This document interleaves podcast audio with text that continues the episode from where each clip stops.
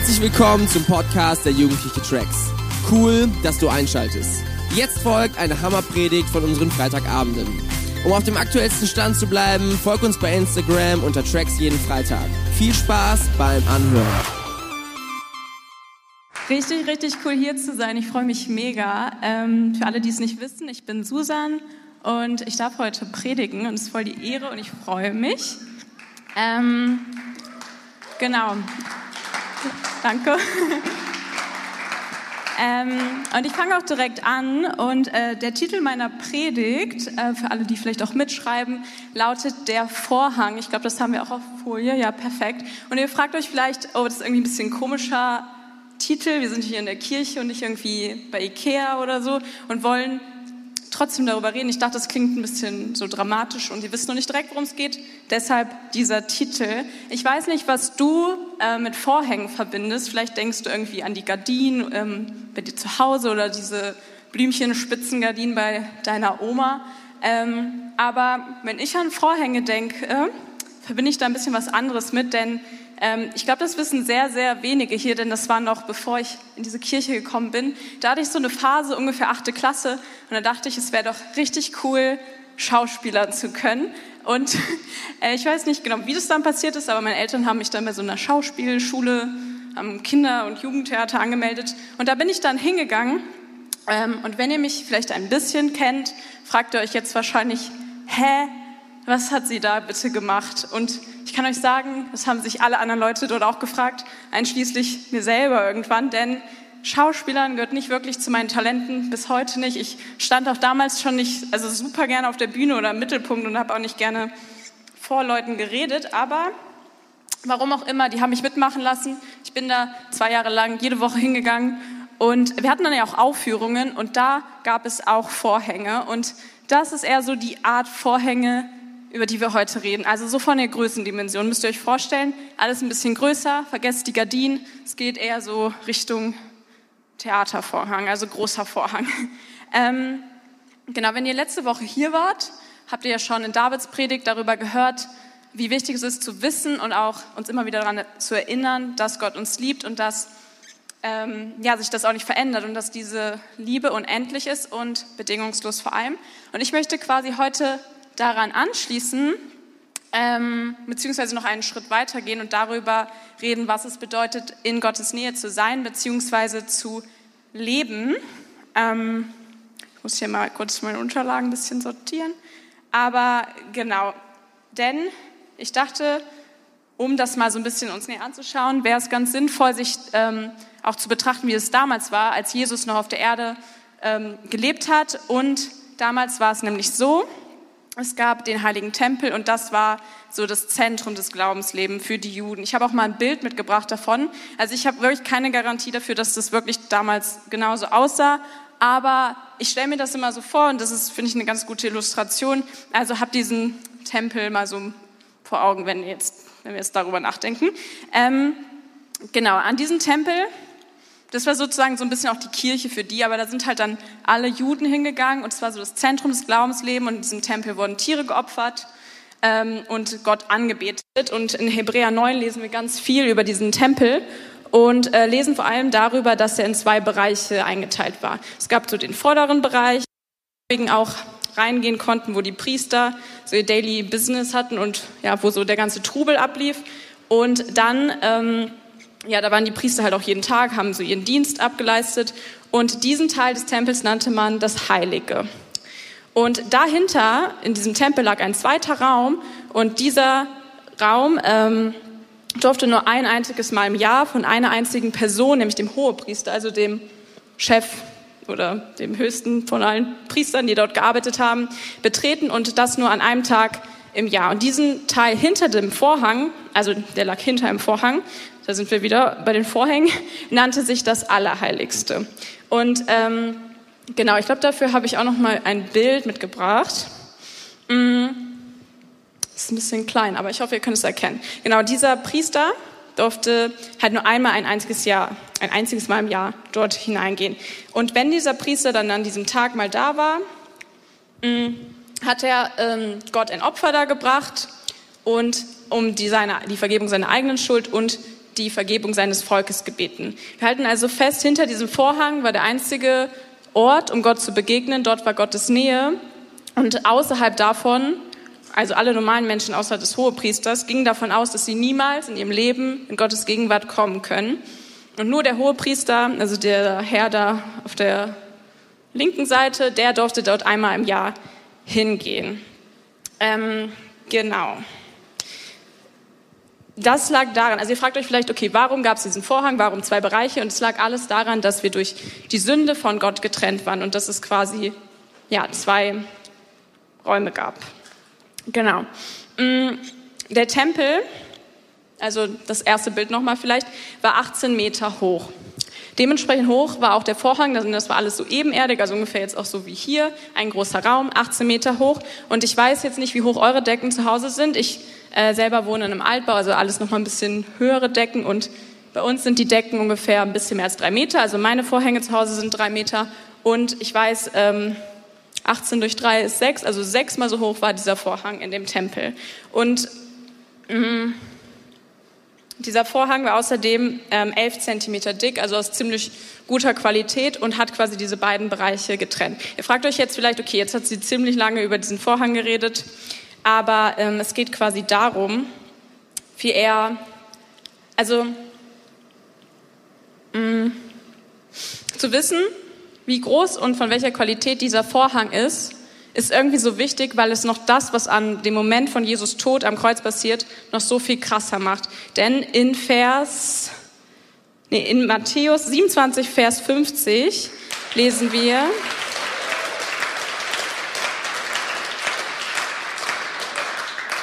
genau, da schrie Jesus noch einmal laut auf und starb. Also da war Jesus hing am Kreuz. Im selben Augenblick zerriss im Tempel der Vorhang vor dem Allerheiligsten von oben bis unten, die Erde bebte und die Felsen zerbarsten. Genau.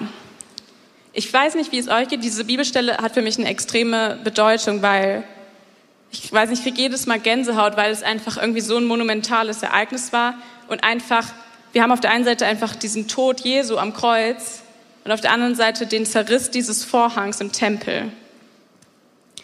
Dieses Zerreißen des Vorhangs ist nicht einfach nur, dass ein Stück Stoff kaputt gegangen ist. Dieses Zerreißen des Vorhangs symbolisiert auf eine extrem dramatische Art und Weise, dass diese Trennung, die da war durch die Sünde, nun weg ist. Dass dieser Tod von Jesus uns für immer von unserer Sünde befreit hat und dieser Weg in das Allerheiligste, der bisher nur diesem einzigen Typen, den wir gerade auf dem Bild gesehen haben, vorbehalten war, einmal im Jahr für alle Menschen, für alle Zeit zugänglich war. Als Jesus starb, zerriss dieser 18 Meter hohe, das ist echt hoch, 11 Zentimeter dicke Vorhang, einfach so. Und Gott versprach in diesem Moment, in diesem Moment den Menschen, dass er nie wieder in einem von Menschen erbauten Tempel leben wird. Wir brauchen weder den Vorhang, noch diesen Tempel, noch den Hohepriester mehr, um zu Gott zu kommen. Jesus ist der einzige Weg, um zu Gott zu kommen, ab diesem Moment. Ähm, wir halten also fest, was auch mein erster Punkt ist, wir können immer und überall in Gottes Nähe sein. Und das ist so krass und so cool und das ist einfach nur möglich durch Jesus. Denn Jesus ist einfach der Beweis dafür, dass Gott ja, uns liebt und dass er diese Beziehung zu uns haben möchte. Genau, Apostelgeschichte 17, Vers 27.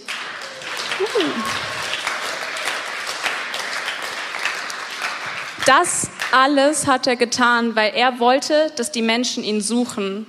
Sie sollen mit ihm in Berührung kommen und ihn finden können und wirklich erst jedem von uns so nahe. Das fasst alles, finde ich, nochmal ziemlich gut zusammen. Und das Suchen, was wir hier in dem Vers sehen, ist eigentlich genau das richtige Stichwort. Denn je mehr wir Gott suchen und uns wirklich bereit machen, in seine Nähe zu kommen, desto mehr werden wir ihn finden und desto mehr werden wir ihn lieben.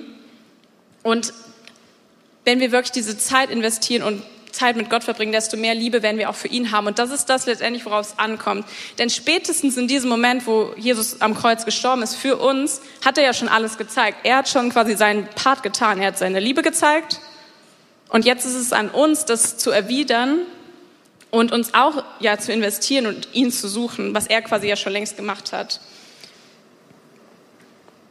Und ich weiß nicht, wie es euch geht. Also ich glaube, in unserer Gesellschaft vor allem und auch in den Gesellschaften noch den Jüngeren, es ist so krass, dass wir alles irgendwie mit so krassen Gefühlen verbinden wollen. Wenn wir Gott irgendwie begegnen, reden wir davon, oh, es war irgendwie voll der krasse Moment im Lobpreis oder oh, es war irgendwie eine coole Kleingruppenzeit oder es war irgendwie ein krass emotionaler Moment irgendwie und ich habe geweint oder ich habe gezittert und mir wurde warm von innen und das alles ist schön und gut und ich will gar nicht sagen, dass es nicht cool ist, auf diese Art und Weise Gott zu erleben, aber ich glaube, was wichtig ist zu verstehen, dass wir, dass es nicht notwendig ist. Es geht ganz viel eher erstmal darum, was in deinem Herzen ist und wie du Gott entgegentrittst. Mm, und ihr fragt euch vielleicht, okay, sie redet die ganze Zeit über Gottes Nähe, Gottes Nähe, aber was bringt mir das denn eigentlich? Ich kann ja auch einfach mit diesem Wissen, was wir letzte Woche gelernt haben, dass Gott uns liebt, einfach sein und das ist ja auch schon mal cool so. Aber Gottes, diese Nähe, ähm, kann man auch beschreiben als, oder viele Menschen beschreiben es als ein Zuhause, ein Zuhause, was ungebunden ist an einen Ort und ungebunden ist an eine Zeit. Und immer wenn du Gott, ja, diese Nähe suchst, kannst du nach Hause kommen und in seiner Nähe findest du nicht nur die Begegnung mit ihm, die dich verändern kann, sondern auch alles andere, was dir und deiner Seele gut tut, wie Liebe, Ruhe, Freude, Trost, Mut, Kraft, Weisheit und Frieden und noch so viele andere Dinge. Wir sind ähm, nicht mehr an die Gemeinde, wir sind auch nicht an Tracks hier gebunden, um in Gottes Nähe zu sein. Und ich weiß nicht, wie es euch geht. Irgendwie, glaube ich, machen wir, denken wir manchmal, oh, wir hätten doch schon gern so einen hohe Priestertypen. Wir erwarten irgendwie vielleicht von Dominik, dass er eine gute Predigt hält, um einfach uns in Gottes Gegenwart zu führen. Oder wir denken, oh, Isa muss aber jetzt auch mal irgendwie uns krass in Gottes Gegenwart führen. Oder meine Kleingruppenleiterin oder Kleingruppenleiter muss einen guten Input halten oder mal richtig für mich beten, um in Gottes Nähe zu kommen. Und das alles ist schön und das alles ist wichtig, aber letztendlich brauchen wir das nicht. Wir brauchen einfach nur uns selber und unsere Ehrlichkeit und unseren, ja, unseren Willen, einfach Gott zu begegnen und mehr, mehr brauchen wir wirklich nicht.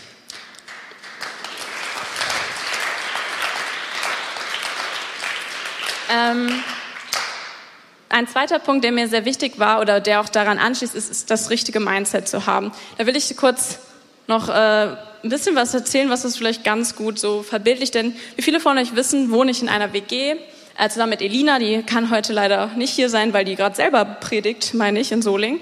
Und ähm, es ist richtig cool, mit Elina zusammen zu wohnen. Wir wohnen auch, glaube ich, jetzt schon zwei Jahre zusammen. Ist richtig schön. Das Einzige, was nicht so schön ist, ist, dass in unserem Haus schon so das ein oder andere Mal eingebrochen wurde. Gott sei Dank nicht bei uns, nicht in unserer Wohnung. Wir wurden immer verschont, aber bei unseren Nachbarn, sowohl unter uns als über uns. Äh, und deswegen, weil wir ja auch clevere Leute sind, haben wir dann uns irgendwann geeinigt, okay, wir schließen immer ab von innen, also nachts, und lassen den Schlüssel stecken, weil, ja, wie ihr vielleicht wisst, man kann dann ja nicht aufschließen von außen und so, und das ist schon mal ein bisschen sicherer als nicht abzuschließen. Ähm, und letztes Jahr an einem Tag ähm, im Herbst kam ich von der Hochzeit nach Hause, es war schon irgendwann mitten in der Nacht, so drei Uhr, vier Uhr, keine Ahnung. Ich kam nach Hause ins Haus wir wohnen im zweiten Stock und ich gehe so langsam hoch und in dem Moment, wo die Haustür hinter mir zufällt, denke ich, scheiße, bestimmt hat Elina den Schlüssel stecken lassen. Ich wette, sie hat den Schlüssel stecken lassen von innen und ich werde nicht aufschießen können, weil es geht ja einfach nicht, rein logisch. So, ich gehe die Treppen hoch, die ganze Zeit denke ich daran, oh nein, oh nein, ich muss sie aufwecken. Es gab so eine kleine Chance, dass sie noch wach ist, weil wer Elina kennt, die ist, hat ein bisschen anderen Schlafrhythmus als ich auf jeden Fall. Und ich war dann da und stand vor der Tür, habe meinen Schlüssel schon so gezückt und wollte aufschließen, war aber extrem vorsichtig und habe halt versucht irgendwie da so zu gucken, ist da der Schlüssel vielleicht noch drin? Hab's probiert, aber ich war schon direkt, alles geht nicht. Nee, da steckt der Schlüssel, scheiße. Ich muss sie äh, anrufen und sie wecken oder erstmal schreiben. Ich habe erstmal geschrieben, ist sie wach? Kam nichts zurück, nur ein Haken und ich war schon, oh, hm, was mache ich jetzt? Dann, ich habe sie angerufen, ist auch erstmal nichts passiert. Dann habe ich geklingelt, immer mehr geklingelt.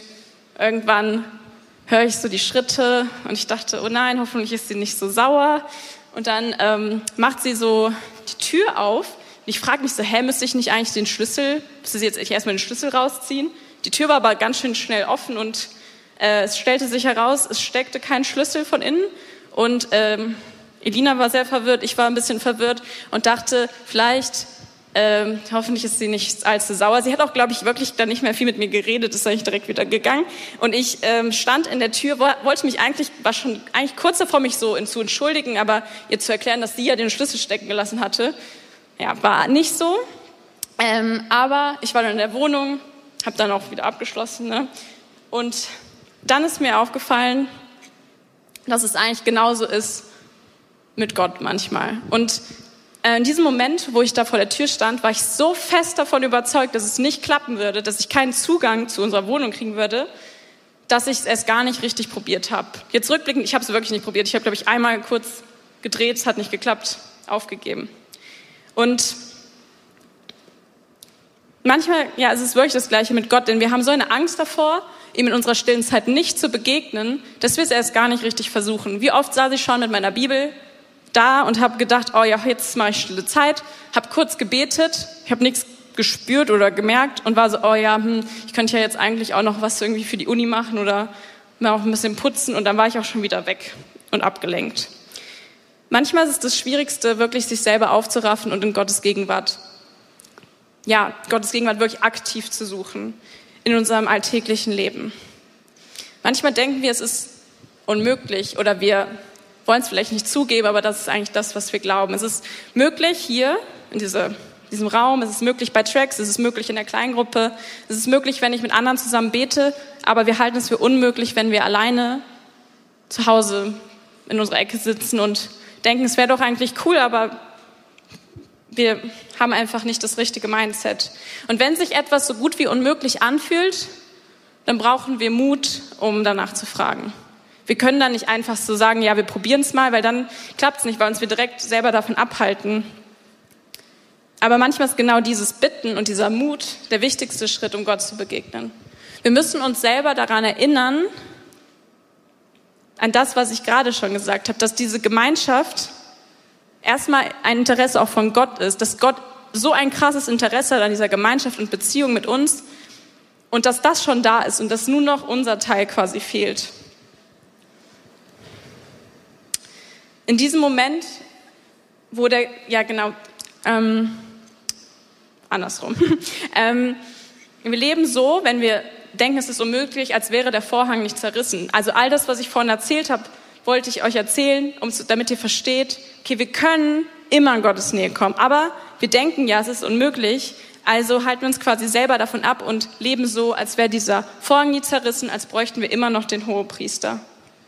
Und wir sollten immer daran denken und glauben, ähm, wenn wir in Gottes Nähe kommen wollen, weil wir können wirklich mutig sein, denn es ist uns versprochen worden, dass wenn wir, ja, wenn wir ihm nahe sein wollen und wenn wir danach suchen, er das, ja, er da sein wird und er uns nahe sein möchte. Mm, ich möchte jetzt auch schon zu meinem letzten Punkt kommen und euch ein bisschen davon erzählen, wie es mir persönlich dabei ging oder wieso dieses Thema mich so bewegt und auch warum diese Bibelstelle, die ich ganz am Anfang vorgelesen habe, von Jesus Tod, das irgendwie so viel mit mir macht. Denn als ich ähm, vor ein paar Jahren, wo ich auch schon länger Christ war, eine Phase hatte, also ich hatte eine Phase, wo gefühlt jede meiner stillen Zeiten damit begonnen hat, dass ich mich bestimmt zehn Minuten ja damit beschäftigt habe, mich dafür zu entschuldigen, dass ich wieder eine Woche, wieder zwei Wochen, wieder einen Monat keine Zeit mit Gott verbracht hatte. Ich war in dieser Zeit nicht irgendwie fern von Glaube oder fern von Gemeinde oder fern von Gott. Ich war bei Tracks jede Woche. Ich war investiert. Ich habe super viel für Gott getan, aber ich habe nichts so richtig mit Gott getan und ich habe auch nicht wirklich bei ihm aufgetankt, sondern alles aus meiner eigenen Energie gemacht. Ich saß dann immer da, super frustriert, weil ich wirklich ähm, mich schlecht gefühlt habe, dass ich es nicht hinbekommen habe. Und es war gar nicht unbedingt so, dass ich mich von Gott abwenden wollte, sondern es war einfach so, dass mir, dass ich so eine Angst davor hatte, mit der Enttäuschung umzugehen, falls ich ihm nicht begegne, dass ich es gar nicht richtig versucht habe. Und ja, wenn ich dann mal da saß mit meiner Bibel und so dachte, ich mache jetzt stille Zeit, dann habe ich mich einfach wirklich, meine ganzen Gedanken gingen nur um mich. Ich bin irgendwie nicht gut darin, stille Zeit zu machen. Ich ärgere mich über mich selber, ich fühle mich schlecht, ich schäme mich irgendwie dafür, weil in der kleinen Gruppe wird ja auch immer danach gefragt, wie läuft die stille Zeit so und ich war immer so, hm, ja, geht so. Aber es, es war einfach mit negativen Gefühlen über mich verbunden und es ging gar nicht mehr so richtig um Gott, es ging einfach um mich und mein nicht gut sein darin. Ähm, und in irgendwann in dieser Phase kam dann so ein Satz in meinen Kopf und ich glaube auch und bin davon überzeugt, dass es Gott war, der mir gesagt hat, hey Susan, du kannst immer wieder zurückkommen. Und das war erstmal so ein bisschen verwirrend, weil ich dachte mir so, ja, also ich weiß ja so, dass Gott gnädig ist, aber ich war ja jetzt echt schon, es ist jetzt nicht so, dass ich das einmal irgendwie verkackt habe und jetzt wieder da bin, sondern es ist ja schon so eine längere Zeit und es ist immer und immer wieder das Gleiche und ich habe mich irgendwie so dumm gefühlt und ich habe mich so dafür geschämt auch. Aber er hat gesagt, du kannst immer wieder zurückkommen. Egal wie lange du dich nicht gemeldet hast, egal wie lange du meine Nähe nicht gesucht hast, ich bin immer noch genauso wie auch damals, als du dich bekehrt hast, wie auch damals, als du das erste Mal dich für eine Beziehung mit mir entschieden hast, an einer Beziehung mit dir interessiert und ich möchte, dass du immer wieder nach Hause kommst. Das hat mich so umgehauen und dieser Satz, du kannst immer wieder zurückkommen, ist so in meinem Herzen seitdem irgendwie verankert und es ist das, was mich immer wieder daran erinnert, wer Gott eigentlich ist und das beschreibt so gut seinen Charakter, finde ich. Mm. Ich weiß nicht, wie, wie es euch da vielleicht geht. Vielleicht kennt ihr diesen Struggle, vielleicht seid ihr aber auch super, super gut in der stillen Zeit und ihr seid die Ersten, die gern fünf Stunden Bibel lesen und irgendwie krasse Momente mit Gott zu Hause erleben. Aber ich glaube, dass es tatsächlich vielen so geht und ich glaube, das lag ganz viel daran, dass ich mich selber einfach davon abgehalten habe, in Gottes Nähe zu kommen, weil mein Mindset nicht das Richtige war und weil ich so gelebt habe, als wäre der Vorhang nicht zerrissen und der Weg nicht frei. Ähm, er hat diese Sätze immer wieder zu mir gesagt und mir so gezeigt, wie gnädig er ist und einfach, wie krass seine Liebe und Gnade ist und es einfach nichts im Weg steht. Ich möchte jetzt äh, noch eine Bibelstelle vorlesen in Hebräer 10, Vers 22.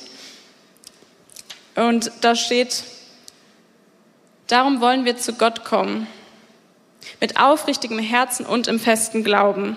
Denn das Blut von Jesus Christus hat uns von unserem schlechten Gewissen befreit und unser Körper wurde mit reinem Wasser von aller Schuld reingewaschen. Ich glaube, das fasst nochmal alles so ganz gut zusammen. Es geht so doll um dein Herz und es geht gar nicht so doll darum, wie alles andere aussieht oder wo du bist oder mit wem du bist oder was auch immer. Es geht einfach wirklich um dich und um deinen Willen und um deine Herzenshaltung und um dein Mindset. Ich möchte dich einfach ermutigen, dass wenn du heute nach Hause kommst und du bist vielleicht allein in deinem Zimmer, dass du dir genauso einen Moment nimmst, um einfach Gottes Nähe zu suchen, um aktiv zu sein und ihm diese Liebe, die, die von ihm aus schon so bewiesen ist und so feststeht, dass du die einfach erwiderst. Es geht nicht darum, den perfekten Ablauf zu haben oder irgendwie zu sagen, okay, erst singe ich ein Lobpreislied, dann bete ich ein Gebet, dann schreibe ich was auf und lese noch was in der Bibel. Darum geht es nicht. Es gibt nicht die drei perfekten Steps, um Zeit mit Gott zu verbringen. Es geht einfach darum, ehrlich zu sein. Und ehrlich zu sein heißt in dem Fall einfach zu sagen, Gott, ich bin hier, ich bin ehrlich und ich will dir begegnen. Und in diesem Moment, das ist eigentlich der Moment dann, in dem der Fokus von dir auf Gott wechselt und wo du wirst einfach merken, dass seine Gnade da ist. Ähm, Gott merkt das. Gott erkennt deine Herzenshaltung und er weiß, wenn du wirklich dich ausstreckst. Er merkt das und wird dir auch begegnen. Er wird dich nicht bestrafen. Das lesen wir an so vielen Stellen in der Bibel. Also vielleicht kennt ihr die Geschichte des verlorenen Sohns. Denn er ist ein Gott der Liebe und der Gnade.